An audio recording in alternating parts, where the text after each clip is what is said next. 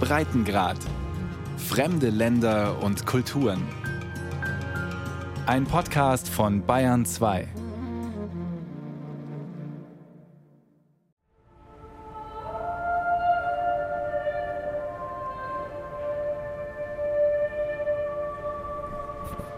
Der richtige Chor am falschen Ort. Seit einem Jahr, seit dem schrecklichen Brand der Pariser Kathedrale Notre-Dame, sind die Sängerinnen und Sänger der Chorschule, der sogenannten Maîtrise de Notre-Dame, heimatlos.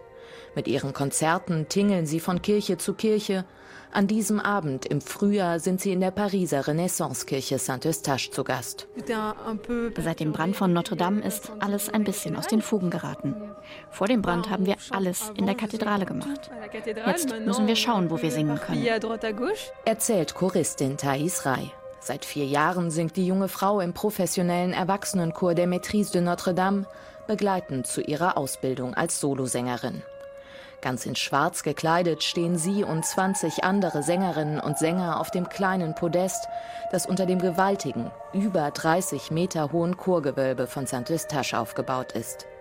Das sanfte Ave Maria erfüllt das ganze Kirchenschiff.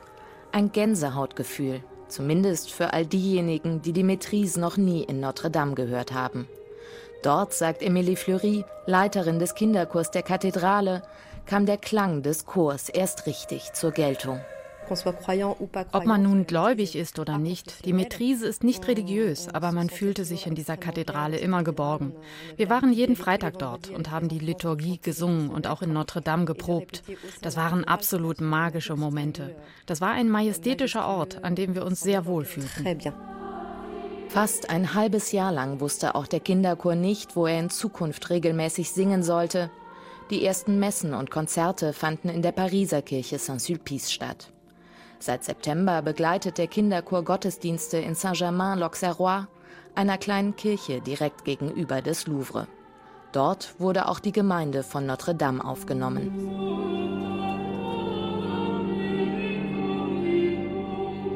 Sie hat nun ein neues Dach über dem Kopf, eine Stätte, um Gottesdienste zu feiern, einen Ort, an dem sich die Gläubigen, deren Heimat lange Zeit die große Kathedrale von Paris war, wieder treffen können.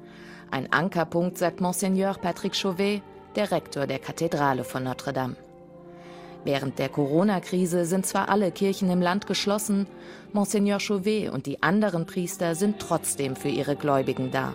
Per Videogottesdienst aus Saint-Germain-l'Auxerrois, denn viel zu lange war die Gemeinde ohne Heimat. Von April bis September, wir sind von Kirche zu Kirche gezogen, haben hier und da eine Messe gefeiert, aber unsere Gläubigen waren weg. Ab und an habe ich jemanden von ihnen in der Nähe von Notre Dame gesehen.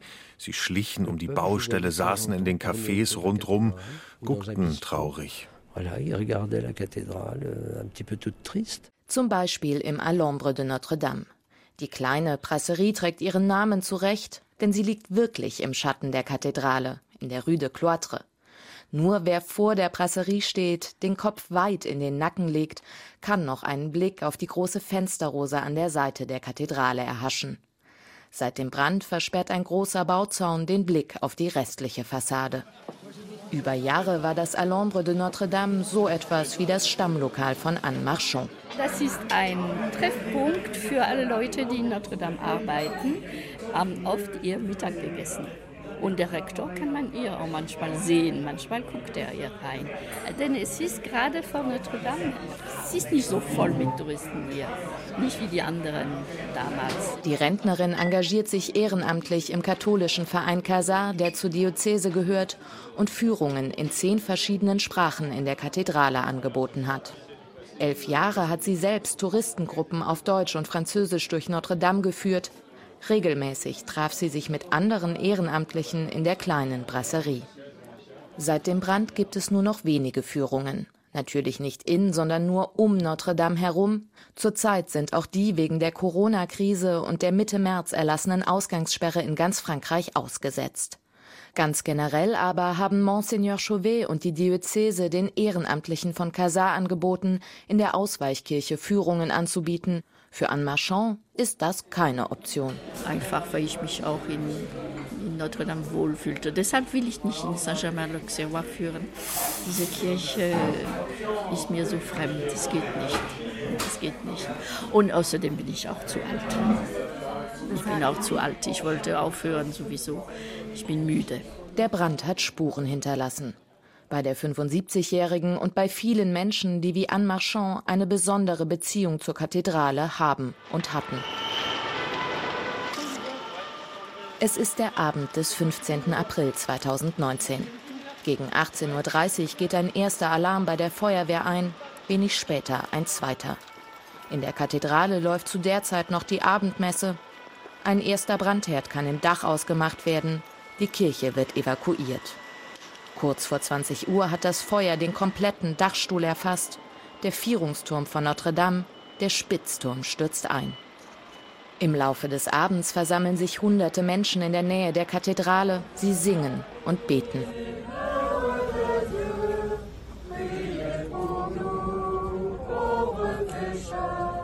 Die Bilder der brennenden Kathedrale gehen um die Welt. Überall nehmen Menschen Anteil. Das rührt auch Monseigneur Chauvet. Als Rektor der Kathedrale von Notre Dame ist er einer der ersten auf dem Vorplatz. Er erlebt das Drama, wie er den Brand nennt, von Anfang bis Ende mit. Euh,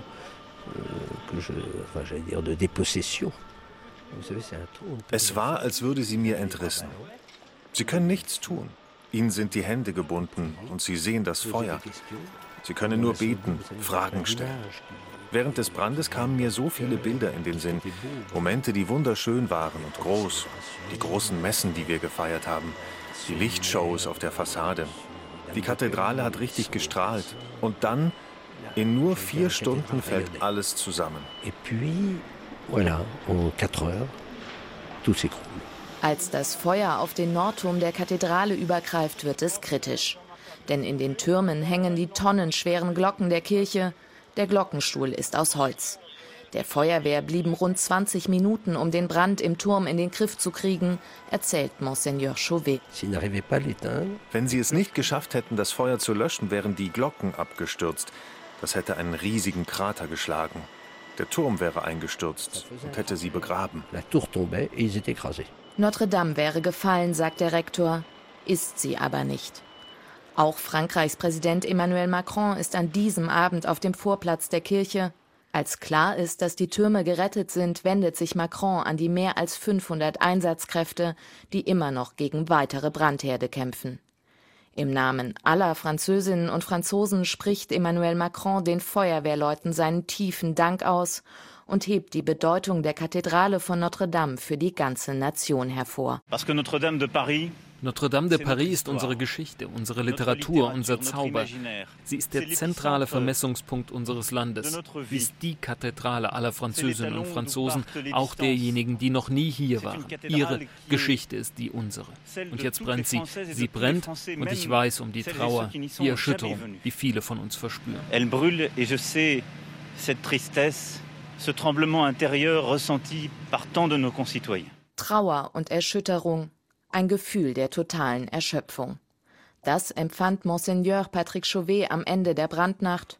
Dazu eine unfassbare Hilflosigkeit. Der Rektor ist natürlich extrem betroffen, denn er ist für Notre Dame verantwortlich und stand vor dem Nichts. Noch immer beschäftigen den Rektor die Folgen der Brandnacht. Der Schmerz über den Verlust seines Gotteshauses wiegt schwer. Es ist mein zweites Zuhause. Es ist das Haus, in dem ich die Messen feiere, in dem ich die Gläubigen treffe, in dem ich meine Gemeinde treffe. Es gibt nichts Schlimmeres, als all das zu verlieren. Am Morgen nach dem Brand haben wir mit den Priestern das Morgengebet gesungen, um halb acht. Als wir fertig waren, fragte einer der Priester, und wer hält heute die 8 Uhr Messe? Da habe ich gesagt, liebe Leute, es gibt keine 8 Uhr Messe. Wir können nicht in die Kathedrale. Das Thema ist erstmal durch. Noch schwerer aber wiegt die Tatsache, dass mit der Kathedrale auch das Unternehmen Notre Dame in Flammen aufging.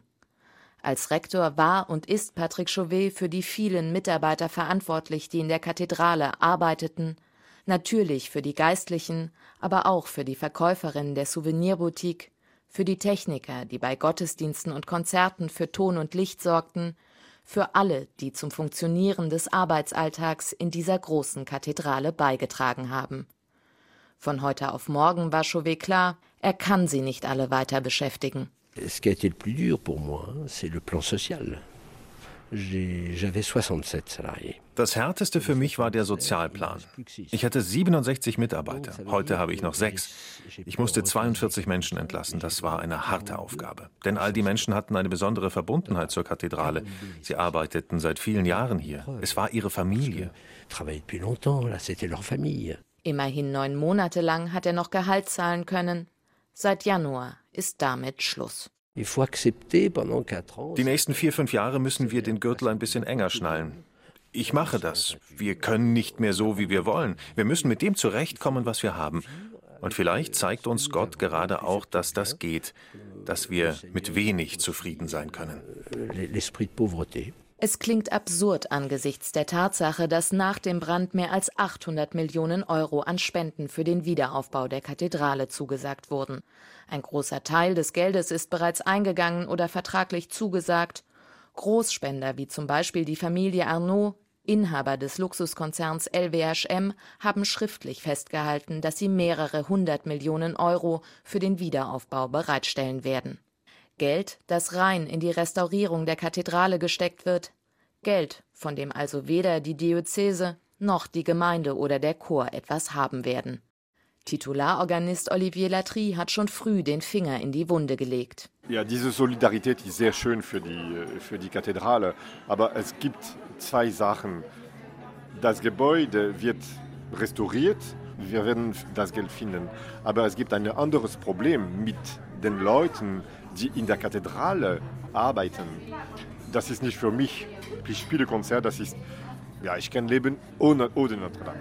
Aber für die Leute, die dort arbeiten, sie haben keine Arbeit mehr jetzt für fünf Jahre. Und das ist eine dramatisch, sehr dramatisch. Und das ist nicht nur für diese Leute, das ist auch für die Chor der Maîtrise. Was wir diese Maîtrise machen?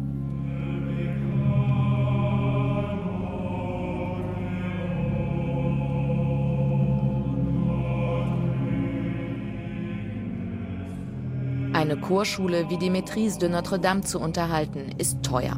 Trotzdem will Rektor Chauvet alles dafür tun, die Maîtrise zu erhalten. Die Chorschule ist untrennbar mit der Kathedrale verwoben. Sie ist einzigartig in Europa und existiert schon so lange wie die Kathedrale selbst, erklärt Chorleiterin Emilie Fleury. Euh, es gibt ein großes mittelalterliches Repertoire das man die Schule von Notre Dame nennt. Das gibt es schon, solange es auch die Kathedrale gibt. Und es war einer der Leuchttürme der sakralen Musik. Und wir pflegen diese Tradition, unterrichten diese Musik. Vor allem der Erwachsenenchor versucht mit Benefizkonzerten wie dem in der Renaissancekirche Saint-Eustache Geld in die leeren Kassen zu spülen, allerdings mit mäßigem Erfolg. Trotz des hochkarätigen Chors ist das Publikum überschaubar. Die wenigen Zuhörer besetzen gerade einmal die ersten drei von zehn Stuhlreihen. Vor dem Brand war das anders. Vor dem Brand sangen die Chöre der Maîtrise vor vielen Menschen, bei großen Messen und vor allem auch bei Konzerten in der Kathedrale. Wir haben zwar ein treues Publikum, aber rund die Hälfte der Zuschauer bei den Konzerten waren Touristen. Sie kamen, weil wir in der Kathedrale sangen und sie ein Konzert an diesem besonderen Ort hören wollten. Wir werden von unseren Partnern natürlich weiterfinanziert, aber ein Konzert ist teuer. Und wenn ein Konzert nicht genug einspielt, nicht genügend Zuschauer kommen, dann wird es defizitär. Immerhin für den Kinderchor läuft es ein bisschen besser. Die erste Befürchtung von Chorleiterin Emilie Fleury war, dass es weniger Anmeldungen für die Aufnahmeprüfungen geben könnte, da der Chor nun erst einmal nicht mehr in Notre Dame singt. Das sei bis jetzt nicht der Fall, sagt sie, und seit ihre Kinder wieder regelmäßig singen können, gehe es ihnen besser. Saint-Germain-l'Auxerrois ist eine Art Ersatzheimat geworden, nicht nur für den Chor, auch für viele Mitglieder der ursprünglichen Gemeinde von Notre Dame, sagt Monseigneur Chauvet. Hier haben wir jetzt einen Ort, an den die Gemeinde kommen kann und auch kommt. Meine große Freude ist es, mich mit den Menschen zu unterhalten, sie zu fragen, wie es ihnen geht, Trost zu spenden. Ich bin ein Optimist und ich lache gerne. Also halte ich hier die Moral hoch. Und nun diesen Ort gefunden zu haben, ist eine große Freude. Auch eine spirituelle Freude. Une joie spirituelle. Avant de présenter ton offrande à l'autel, Zur Freitagsfestbar sind die Reihen in Saint-Germain-l'Auxerrois tatsächlich voll und auch die Sonntagsmessen sind gut besucht. Den Gottesdienst liest Monseigneur Chauvet oder einer der Priester von Notre-Dame. Der Kinderchor der Maîtrise singt die Liturgie. Mit Freude und Inbrunst. Nichtsdestotrotz, alle vor allem die Kinder des Chors vermissen Notre Dame. Notre Dame war so etwas wie mein zweites Zuhause. Am Anfang bei den ersten Konzerten war ich schon fast auf dem Weg zu Notre Dame und merkte dann, ach nein, da muss ich ja gar nicht hin. Das war sehr hart am Anfang. C'était dur au début, évidemment.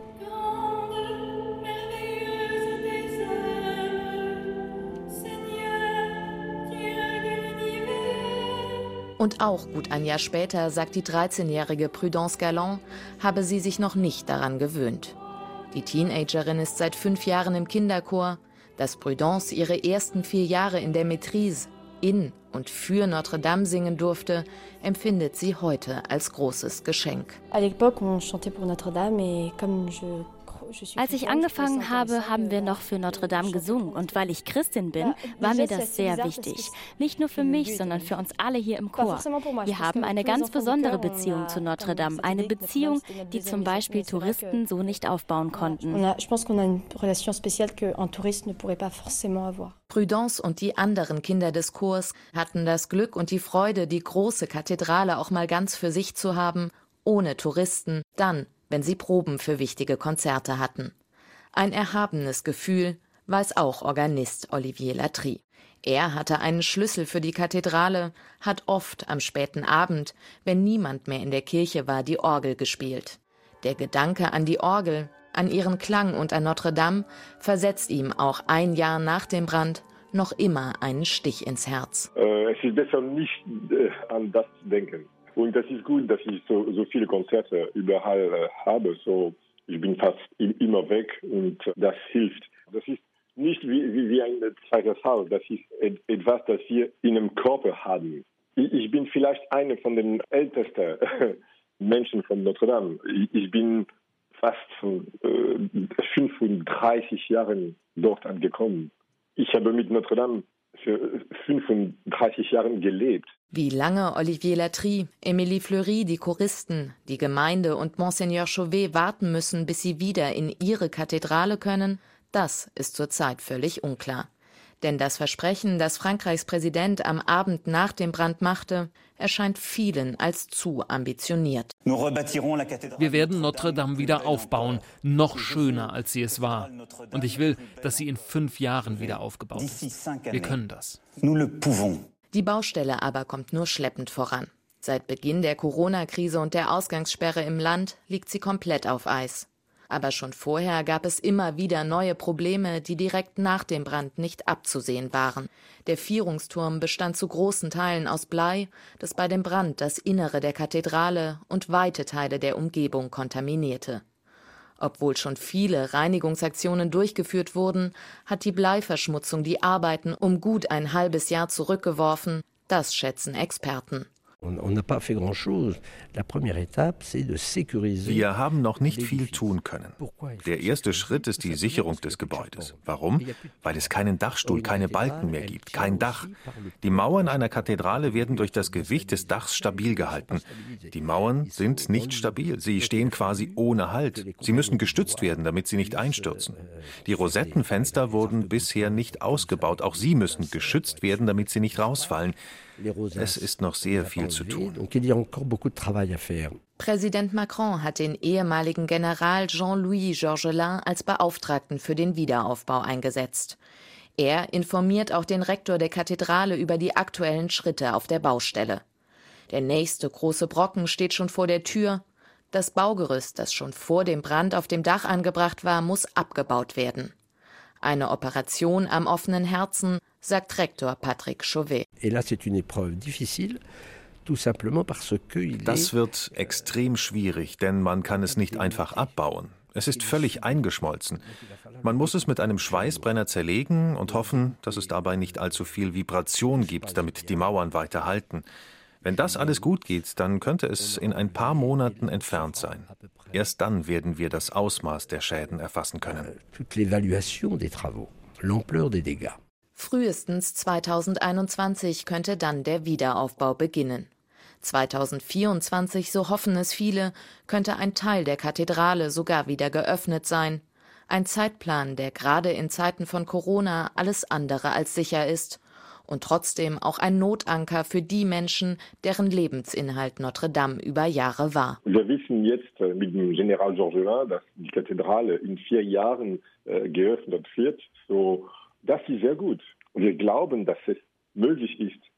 So, wir machen alles für das, dass das passiert. Wie Organist Olivier Latry hält auch Chorleiterin Emilie Fleury die Moral hoch, wünscht sich nichts mehr, als wieder Kinder in der Kathedrale singen zu lassen.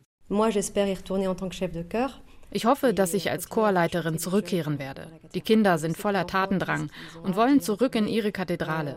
Darauf arbeiten wir hin. Wir können zum Beispiel weiter die Liturgie singen. Da geht uns nichts verloren und wir bleiben in Übung für den Tag, an dem wir in die Kathedrale zurückkehren.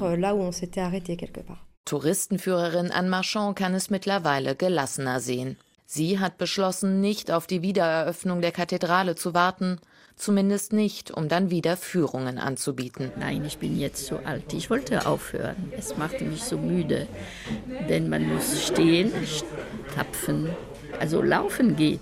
Aber wenn ich zwei Stunden oder drei Stunden einfach so stehe, hier wieder ein bisschen gehe, stehe und so weiter, machte es mich zu müde. Und dazu kommt, dass ich älter werde und äh, ich wollte aufhören und Notre Dame hat für mich entschieden.